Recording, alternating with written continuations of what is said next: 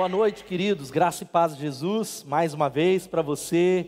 Que alegria nós iniciarmos mais uma série online. Eu tenho convicção que serão 30 dias extraordinários para nós.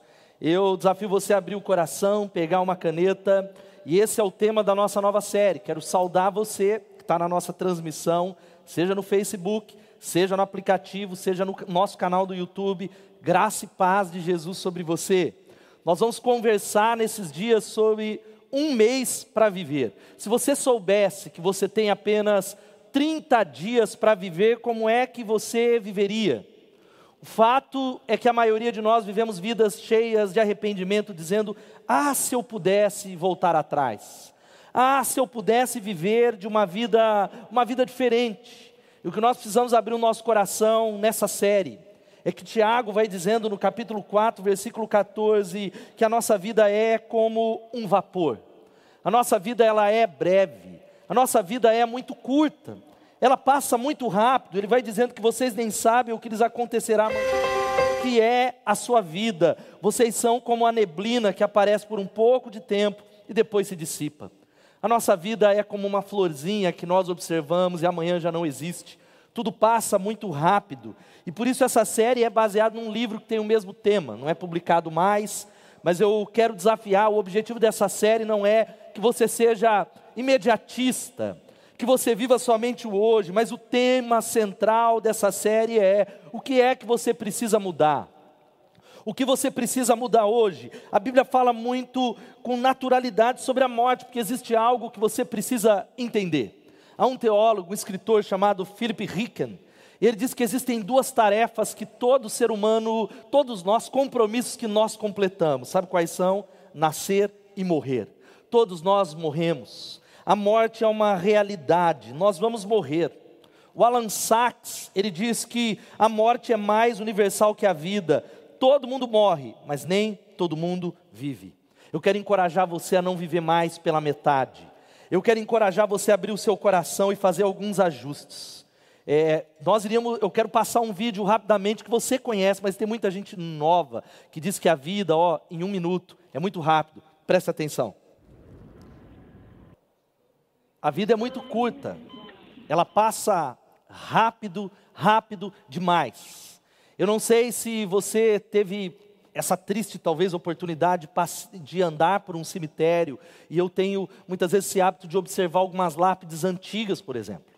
E aí eu começo a observar o que foi a vida dessa pessoa, qual foi o contexto, quais foram os sonhos que não foram realizados, como é que será o contexto dela, o que é que ficou pela metade. O fato é que esse traço, a nossa vida, nós precisamos entender que a data entre o nascimento e a morte, a grande questão é que existe um traço. Você não pode determinar qual é a data da sua morte, mas o espaço entre o seu nascimento e até quando você morrer, que é o chamado esse traço, é aquilo que vai fazer a diferença. Como eu vou viver?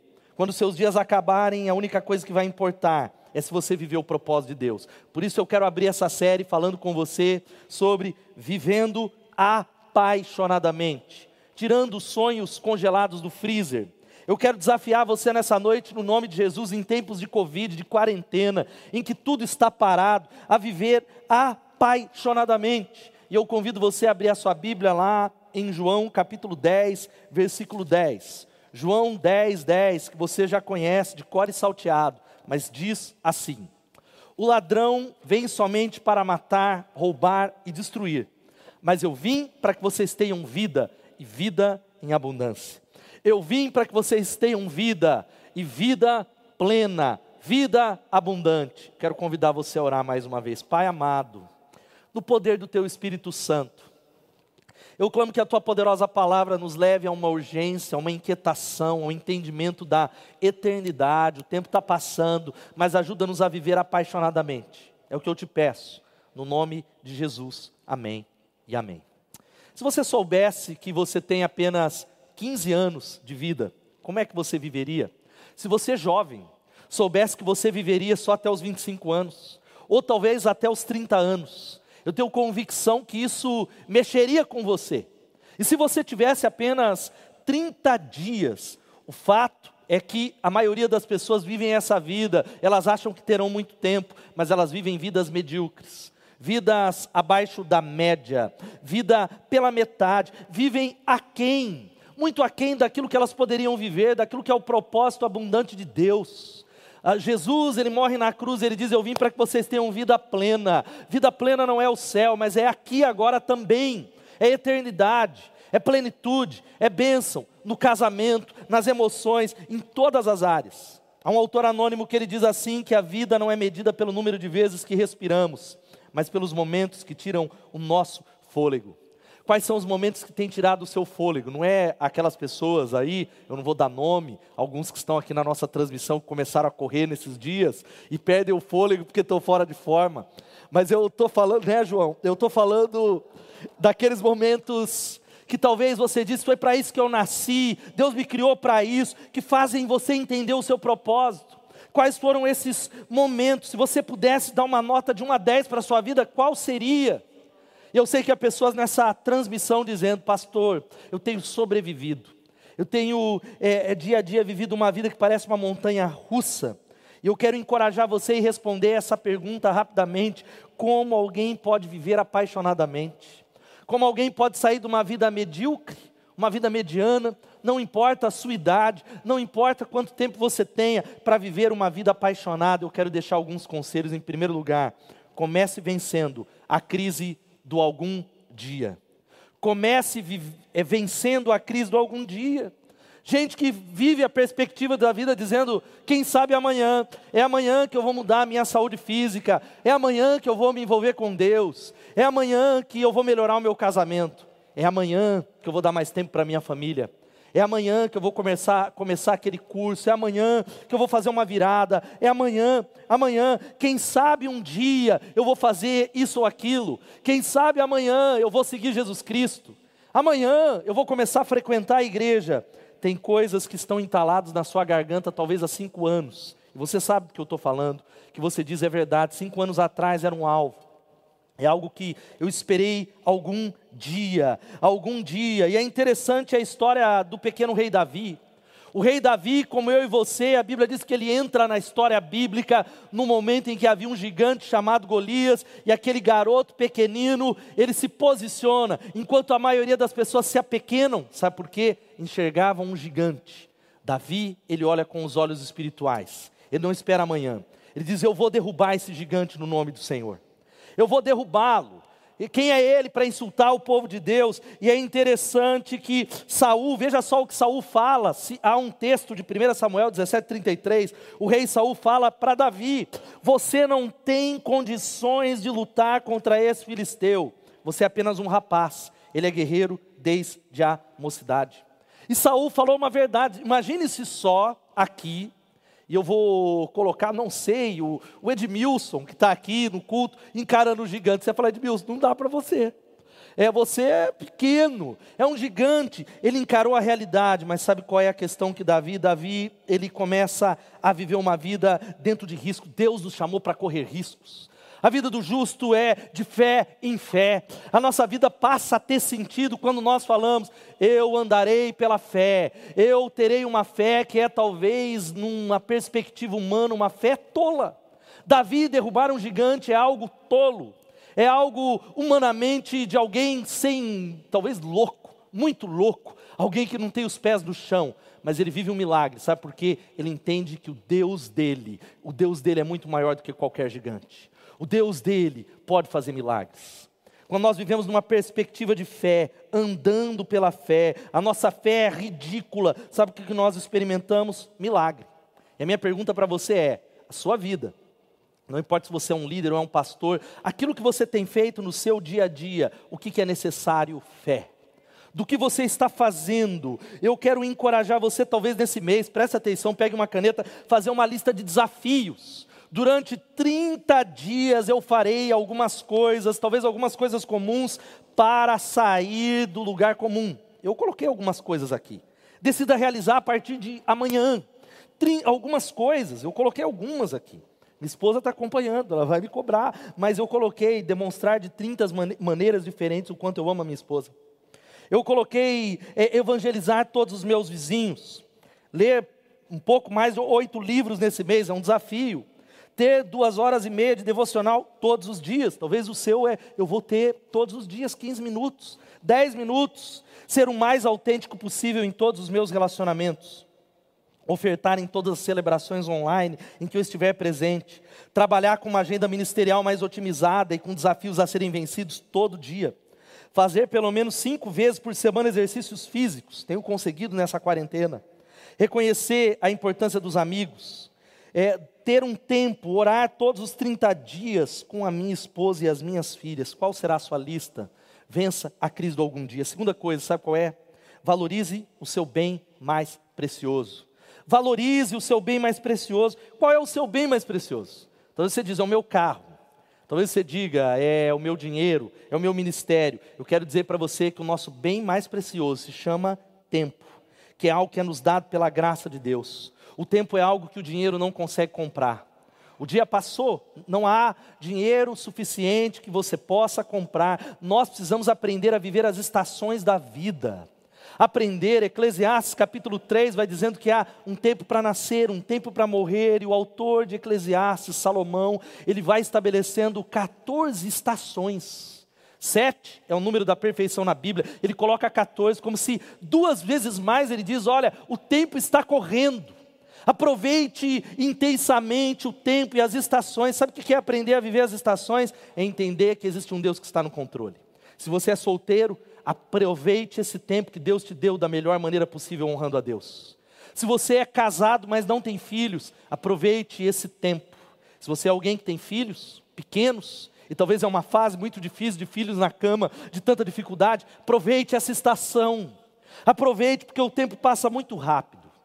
É como um traço na vida, é algo. E talvez você é alguém, nós precisamos entender que o tempo ele é a moeda dos vencedores. Como diz o Milor Fernandes, ele vai dizendo assim que quem mata o tempo, sabe quem é? É não é um assassino, é um suicida. O A.W. Tozer, ele vai dizendo que quando nós matamos o tempo, para ele não há ressurreição. E no que é que você tem gastado o seu tempo? No que é que você tem investido? Talvez muitos tenham passado muitas horas, sabe no que? Na frente de um smartphone, que é talvez o maior ladrão de tempo assistindo séries, não há problema com isso, mas nós gastamos tanto tempo assistindo, assistindo, assistindo séries, e não temos tempo para a eternidade, para aquilo que é mais importante. Tem algo que vai aparecer aí na tela, que eu queria que você pensasse, algo que mexeu muito comigo, que horas são para você no relógio da vida? É claro que nós não sabemos quando Deus vai nos chamar, pode ser nessa noite, eu não sei quantos dias eu tenho, mas a média de vida humana, a Bíblia diz, e a expectativa é de 70 a 80. Então existe um paralelo aí entre 70 anos de vida em um espaço de 24 horas. Se você tem 20 anos, agora para você são 11 e 8. Se você tem 25 anos, são meio-dia e 25. Se você tem 30 anos, é 1 e 25 da tarde. Se você tem 35 anos, é 2 e 59. Se você tem 40 anos como eu, é 4 e 16. Amanhã já foi embora. Parecia que foi ontem que eu joguei futebol, é um texto com os meus amigos pela última vez. E eu não sabia que era a última vez. Se você tem 45 anos, são 5 e 43. Se você tem 50 anos, são 6 e 50. Se você tem 55 anos, é 8 e 8. Se você tem 60 anos, é 10 e 11. Se você tem 70 anos, já está perto da meia-noite. Mas o tempo passa muito rápido. Há muitas pessoas gastando e jogando tempo e para más notícias, na frente de uma tela que gera depressão. É tempo de empregar o tempo para a eternidade. Sabe qual é o terceiro conselho? Tenha certeza que você está conectado à fonte certa. Tenha certeza que você está conectado. Nós estamos realizando essa transmissão, glória a Deus, porque há luz aqui. Até pensei nisso, povo da transmissão. Dia de chuva, algum dia, porque nós estamos conectados, ligados e não estar conectado à fonte certa é mais ou menos querer ligar o televisor ou o seu celular gritando. Tenta desligar a televisão e gritar. Ah! Se vai ligar. Não, se ela estiver fora da conexão. Eu quero dizer que a maioria de nós estamos fora de uma conexão com Deus, desconectados da videira, desconectados. Deus ele completa todo o espaço e o cosmos, mas de uma comunhão autêntica. João capítulo 15, versículo 5, tem uma chave para nós. A Bíblia vai dizendo assim, Jesus dizendo: "Eu sou a videira, vocês são os ramos". Se alguém permanece em mim eu nele, esse dará muito fruto, porque sem mim vocês não podem fazer coisa alguma. Essa é uma palavra, sabe por quê? Nós estamos cansados de tentar mudar algumas áreas que nós não conseguimos. A gente diz: eu vou mudar o meu relacionamento com meu pai, eu vou mudar o meu relacionamento com meu cônjuge, eu vou mudar a minha vida física, a minha vida espiritual. Sabe por que, que nós não conseguimos? Porque nós tentamos, nós tentamos algo externo, mas a mudança espiritual, sabe como vem? De dentro para fora, através de Jesus, quando nós permanecemos nele, quando nós estamos conectados à videira, é de dentro para fora que ele vai efetuando algumas mudanças naturalmente pelo poder do Espírito Santo. Você está conectado? Você está conectado na videira. E como é que eu me fico conectado com Deus num forte relacionamento com Jesus? Nós estamos entrando na campanha de vacinação e Deus usou esse texto, falou comigo algo que eu queria que você guardasse. Eu falei, Deus, eu preciso frutificar. Deus, eu preciso ganhar almas. A minha célula, Senhor, não está frutificando. E Deus, Ele falou comigo com base nesse texto: Ricardo, você não é responsável por produzir frutos. Jesus é. Não é você que produz frutos, você é um ramo. É a videira que produz frutos. A sua parte é apenas estar conectado na videira. Se nós estivermos conectados com Ele, num forte relacionamento com Deus, nós vamos frutificar. Você crê nessa palavra? Comenta aí dizendo amém. Permanecer todo o tempo. Quais são os relacionamentos que precisam mudar? É um vício? É a pornografia? É o pecado? Muitas pessoas estão aqui a ponto de desistir da fé. Porque esse mesmo texto de João 15 vai dizendo que Deus passa todos nós por um processo de poda a videira verdadeira, ou o agricultor que é Deus, ele vai podando os galhos, para que nós venhamos a dar muito e muito fruto. E Deus ele quer usar essas lutas, sabe o que? Para trabalhar na sua vida, não resista ao tratamento de Deus. E para nós estarmos conectados, existem dois hábitos básicos. O primeiro se chama comunicação é orar. A nossa igreja tem falado, ontem nós tivemos 20, 12 horas de intercessão, foi extraordinário para mim, particularmente, na, na hora da minha célula. Pessoas orando 12 horas, falando com Deus o tempo todo. Sabe qual é o nosso problema? Às vezes o macumbeiro, às vezes aquele que é de uma outra religião que não serve o Deus verdadeiro, ele chega lá no trabalho e ele benze. Ele pega o pó da ruda, ele faz, e a gente que é crente, a gente só reclama. Nós somos crentes, nós só reclamamos. Comece o seu dia com Deus. John Bunyan, Deus, John Bunyan diz que se você não encontrar Deus pela manhã, você não encontrará no resto do dia. Por isso que esta é uma chave poderosa no nome de Jesus. Se conectar. Uma outra coisa que é chave, sabe como que é o nome? É respiração. É uma respiração, é a confissão de pecados. Confessar os nossos pecados, dizendo: Deus, eu confesso. Deus, eu estou confessando ao Senhor que eu estou longe de ti. Você pode dizer amém? Você pode dizer glória a Deus. Eu quero orar com você daqui a alguns minutos e, e dizer para você que eu quero orar com você dizendo que o nosso Deus poderoso, Ele pode perdoá-lo, não importa qual é o seu pecado. Sabe qual que é o quarto conselho que eu quero dizer para você? É esse aqui, ó. O quarto conselho: respire bem primeiro e ajude depois. Presta atenção respire bem primeiro e ajude depois. Quem tem o hábito ou já é, viajou de avião, quando ainda podia, você lembra quais são as instruções daquela aeromoça, e ela diz algo mais ou menos assim. Em, e tem uma imagem aí na tela para você. Em caso de despressurização da cabine, máscaras de oxigênio cairão automaticamente do compartimento acima da sua cabeça. Por favor, coloque primeiro a máquina de oxigênio em você, antes de auxiliar crianças pequenas e outras pessoas que precisem de ajuda. Tem gente querendo ajudar os outros antes de aprender a respirar bem. Tem pessoas querendo, é um cego guiando outro cego. Muitos crentes que não andam com Deus e querem ajudar a outros. É claro que podemos pegar um link. Eu quero encorajar você a cuidar da sua vida espiritual. Eu quero cuidar você, ajudar, desafiar você a cuidar de pelo menos três áreas que nós vamos, não vamos falar muito hoje, mas você pode anotar: emocional, espiritual e física. Nós precisamos cuidar das três áreas que estão interligadas, porque o ser humano, ele não é algo dividido. Ah, eu estou mal emocionalmente, mas estou conectado com Deus. Ah, eu estou cheio de doença, mas emocionalmente eu estou bem, ou o contrário, estou voando com Deus. É um todo, é o homem todo, o evangelho todo para o homem todo. Primeiro, essa área da saúde. Como é que está a sua saúde física? Será que você é alguém que tem cuidado, se alimentar direitinho, aproveitar da quarentena as dicas para movimentar um pouco o esqueleto, diminuir essa cintura, comer com um pouco mais de saúde no nome de Jesus, aleluia. Tem alguns que é só com cirurgia, mas Deus vai nos ajudar. Mas a gente precisa, pode dar um passo a mais. Saindo da letargia, cuide das suas emoções. Quais são as emoções que você tem sentido? Pessoas que estão tão esmagadas nas emoções que se ferem por qualquer crítica, por qualquer palavra porque alguém não curtiu algo no, no Facebook, no Instagram, porque alguém não fez uma ligação, porque alguém passou e não cumprimentou, emoções, expectativas. Nós temos maldições expectativas. Esperamos algo de pessoas que não sabem que elas têm que dar isso para nós.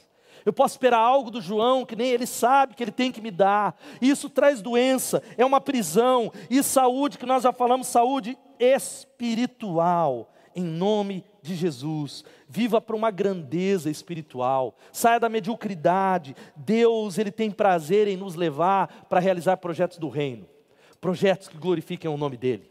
Uma vida de excelência, um espírito de excelência. Penúltima coisa, sabe qual é que eu queria que você guardasse? É essa: tire as sujeiras da sua pista. Tire as sujeiras da sua pista. Nós não podemos viver uma vida excelente, extraordinária com a pista suja. Nós não podemos. Faça uma limpeza, querido. Olha aqui para mim nessa tela, em nome de Jesus. Querido, eu queria que você guardasse essa frase. Trate seriamente o pecado na sua vida. Ei, adulto, ei, jovem, não brinque com o pecado. Não leve na brincadeira o pecado. Há muitos que vão embora de Deus por causa do pecado e vivem no pecado, mas há outros que estão vivendo uma vida de máscara e de hipocrisia, desconectados da célula, desconectados de Deus, desconectados de Jesus, vivendo no pecado. Trate seriamente o pecado na sua vida. Há muita gente nessa transmissão que não foi para a cama com outra mulher, não foi, não traiu a esposa, talvez não traiu o marido, mas na sua cabeça você já está lá faz tempo, é tempo de arrependimento. É gente que as emoções, é um adultério emocional, gente que está vivendo uma vida dupla, mas essa palavra não é para trazer condenação, mas é para você dizer nessa noite, nós vamos orar, Pai, ajuda-me a fazer uma limpeza, eu me arrependo, eu peço a Ti que Jesus me limpe. Provérbios 28, 13 diz algo: quem esconde os seus pecados não prospera, mas quem os confessa e os abandona, encontra misericórdia no nome de Jesus. Quem os confessa e os abandona. Pare de encobrir os pecados que você tem, não racionalize. O orgulho é o pecado de Lúcifer. Se humilhe diante do Senhor, você precisa tam também vencer a culpa. Há muita gente que reconhece sim o pecado, mas tem sido esmagado pela culpa. Tome a decisão, livre-se dessa sujeira. Um dos benefícios da obra da cruz que nós celebramos se chama expiação. A expiação é a obra do sangue ao qual ele nos purifica.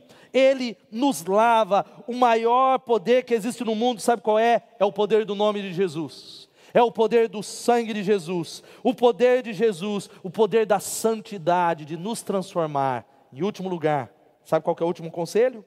Encontre o seu sonho e não abra mão dele no nome de Jesus. Quais são os sonhos que foram plantados dentro do seu coração?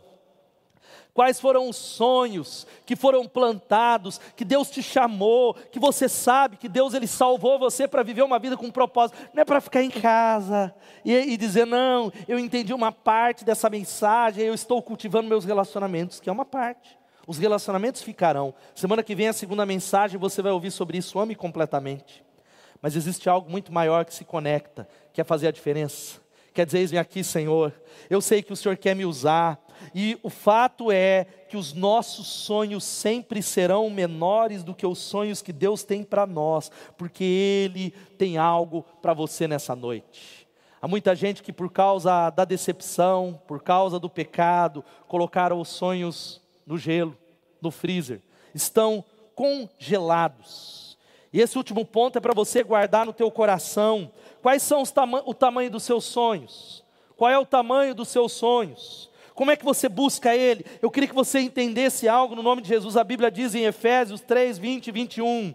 Ora, aquele que é poderoso para fazer infinitamente mais, além de tudo o que pedimos ou pensamos, de acordo com o seu poder que opera em nós, a Ele seja a glória na igreja em Cristo Jesus, por todas as gerações, para todos sempre. Amém, amém e amém. Ele te ungiu e Ele te escolheu.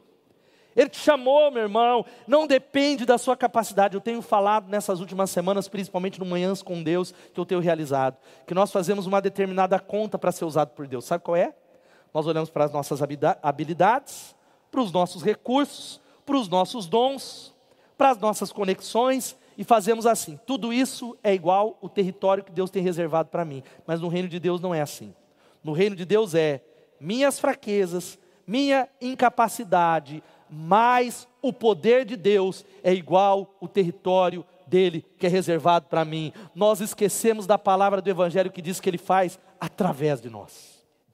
Querido, existe o tripé dos sonhos que se realizam, que é sonho, trabalho e confiança em Deus. Há muita gente que sonha assim, mas não trabalha, fica esperando, fica cruzado, que ora muito, que busca Deus. Ei, meu irmão, Deus está chamando você para se envolver, para mexer a cadeira, dizer no poder de Jesus como parceiro dele. Eu irei realizar uma obra nessa terra, eu serei usado por Deus. Ele me chama para ser um cooperador. É sonhar, trabalhar e confiar nele. Ore como se tudo dependesse de Deus, porque depende. Trabalhe como se tudo dependesse de você. Rick Warren ele diz que nada acontece até que alguém sonhe antes. Eu quero encorajar você a pegar um papel e uma caneta e fazer uma lista de sonhos nesse mês. Que nós estaremos orando, pedindo a Deus por uma manifestação poderosa. E como é que eu sei, pastor, se esses sonhos são de Deus ou não?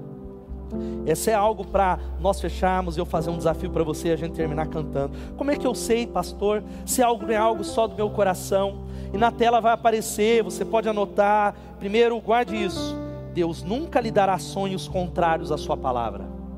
Deus nunca vai te dar um sonho que contraria a palavra dele. Se contraria, não é dele. Os sonhos, que são sonhos de Deus, eles completam e eles não são contra a palavra. Deus vai te dar sonhos para levantar a sua fé. Os seus sonhos sempre serão maior do que os seus recursos, do que as suas habilidades, maior do que você. São sonhos que vão ter que fazer você ficar de joelho, clamando e dizendo: Senhor, intervém se o Senhor não fazer, eu não sei o que será.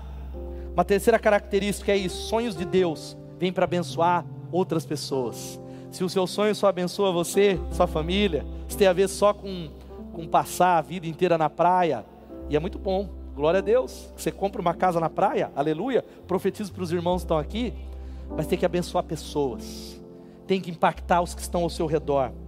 E a última coisa, os sonhos de Deus vêm do que você é para o seu coração.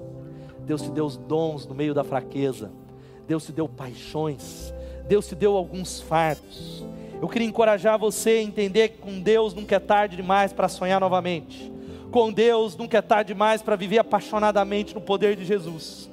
Pegue sua caixa de sonhos agora. Você consegue ver o que está dentro dela? Talvez você diz assim, pastor, está dentro do freezer. Eu quero encorajar você a se levantar agora na transmissão, no nome de Jesus eu quero fazer dois apelos agora e orar, e nós vamos cantar antes de você desligar essa transmissão, porque nós estamos na presença de Deus. O primeiro desafio é para você que está nessa transmissão, porque alguém te convidou no Facebook, ou caiu uma sala de vídeo que alguém abriu e Deus te chamou a atenção, e você está entendendo que é isso, Jesus está te chamando para entregar a sua vida a Ele. Se você entende isso e diz: É isso, eu quero entregar a minha vida a Jesus minha vida está completamente em desordem, mas nesta noite eu quero convidar Jesus para ser o meu Senhor e o meu Salvador. Agora caiu a ficha. Jesus, ele andou entre nós, viveu uma vida perfeita entre nós. Ele foi à cruz, ele deu a vida dele, derramou sangue. Sabe por quem? Pelos meus pecados, para transformar a minha vida, para mudar a minha história, para mudar tudo isso que está fora de ordem. Mas sabe qual é a boa nova? Ele ressuscitou. Hoje ele está vivo e todo aquele que reconhece esse sacrifício o convida para ser o Senhor e o Salvador, sabe o que a Bíblia diz? A vida muda, há uma nova vida. Se você é alguém na transmissão que está recebendo Jesus e diz isso, eu quero Jesus, eu quero convidar você a comentar na transmissão, tem um QR Code, você pode usar o celular, ou há embaixo da transmissão aí um link você vai dizer: Eu quero entregar a minha vida a Jesus. Eu quero encorajar você a preencher isso. Esse é o primeiro desafio. O segundo desafio da transmissão, antes da gente orar por vocês, por todos nós, é você que está dizendo, pastor, eu vou sonhar novamente. Eu estou tomando uma decisão não por mim, porque talvez as suas circunstâncias estejam tão machucadas, mas pelo poder do Espírito Santo, com base nesses conselhos, eu estou vencendo a crise do algum dia. Eu começo hoje, viver uma vida como se eu tivesse só 30 dias, eu vou efetuar mudanças e eu vou começar a sonhar hoje. Escreve na transmissão dizendo: Eu vou começar a sonhar um novo sonho. Eu estou tirando meus sonhos do freezer para a glória de Deus. Escreve aí. Eu quero orar com vocês em nome de Jesus. Primeiro eu quero orar com você, querido, que está nessa transmissão, que está entregando a vida a Jesus. Não importa se você tem uma religião ou se você frequenta as nossas células, mas se você nunca convidou Jesus para ser o seu Senhor e o seu Salvador, e essa é a primeira vez, eu te convido a repetir essa oração comigo assim. Repita e ore comigo. Senhor Jesus, Nessa noite eu me arrependo dos meus pecados. Eu reconheço que a minha vida está fora de ordem. Eu preciso de um sentido na minha vida. Eu preciso que a minha vida seja feita nova. Eu preciso de uma nova vida. Por isso, eu te peço que tu me perdoe os meus pecados. Senhor Jesus, eu creio que o Senhor morreu na cruz e derramou o teu sangue em meu favor. Foi por mim, foi por amor, foi em meu lugar e eu creio que o Senhor ressuscitou. E nessa noite eu confesso essa verdade e eu te convido para ser o meu Senhor, o meu Salvador. Muda a minha vida, me ajuda nessa jornada, me ajuda a caminhar em perseverança e a descobrir o que o Senhor tem. Eu oro assim, em nome de Jesus. Amém e amém. Deus te abençoe. Eu quero fazer a última oração por sonhos. Nós vamos cantar antes do final, nós vamos cantar com alegria, mas eu quero orar com você no nome de Jesus. Vamos clamar, gente. Junta com a sua família. Junta aí, tudo vai ser diferente. Faz a sua lista dos desafios dos 30 dias e a lista dos sonhos. 30 dias para viver uma nova vida. Senhor Deus, Pai, eu creio aquilo que lemos, que a tua palavra diz que o Senhor veio para dar vida e vida em abundância. Há muitos de nós nessa transmissão que têm sobrevivido, vivido uma vida apequenada por causa dos nossos medos, por causa do medo de nos ferirmos, ó Deus, por causa de decepções em relacionamentos, por causa da mágoa. Pai, eu clamo agora que pelo poder do Teu Espírito Santo, o Senhor levante uma multidão, famílias, maridos, pais, jovens que vivem vidas apaixonadas vidas que se estiquem, vidas cheias do Teu Espírito Santo. Senhor, eu clamo ao Teu nome por uma geração apaixonada pelo Senhor. Pai, eu clamo por aqueles que enterraram os seus sonhos. Gente que colocaram sonhos no freezer, que estão entendendo que é hora e é tempo de ressuscitar esses sonhos em nome de Jesus. Peço pela cura da mágoa, dos medos e da depressão. Senhor, eu clamo a Ti que o Teu povo se levante pela Tua graça. Ó Deus, para brilhar em cada parte dessa cidade, para fazer a diferença. Senhor, que os nossos vizinhos, a nossa família, quando olhar para nós, vejam a glória do Senhor, vejam o poder do Espírito Santo. Aquilo que só o Senhor pode fazer, vem sobre nós. Quebra o jugo da limitação. Pai, eu clamo agora, Pai, que o Senhor possa nos encher com o Espírito Santo e dar-nos a graça de ir até o final. Pai, levanta um, povo que vai até o fim. Levanta um povo, ó Deus, que não abandone, que não desista. Aqueles que estavam pensando em desistir, ó Pai, renova tudo, faz tudo novo, em nome de Jesus. Amém e amém. Querido, sabe que a gente vai terminar esse culto agora sem desligar? Não desliga, você vai estar louco para pegar um, uma comida, correr lá, mas nós vamos terminar adorando a Deus, dizendo: Reina em mim, reina em mim com o seu poder. Vamos adorar a Ele, depois eu vou fazer a última oração. Louvado seja Deus.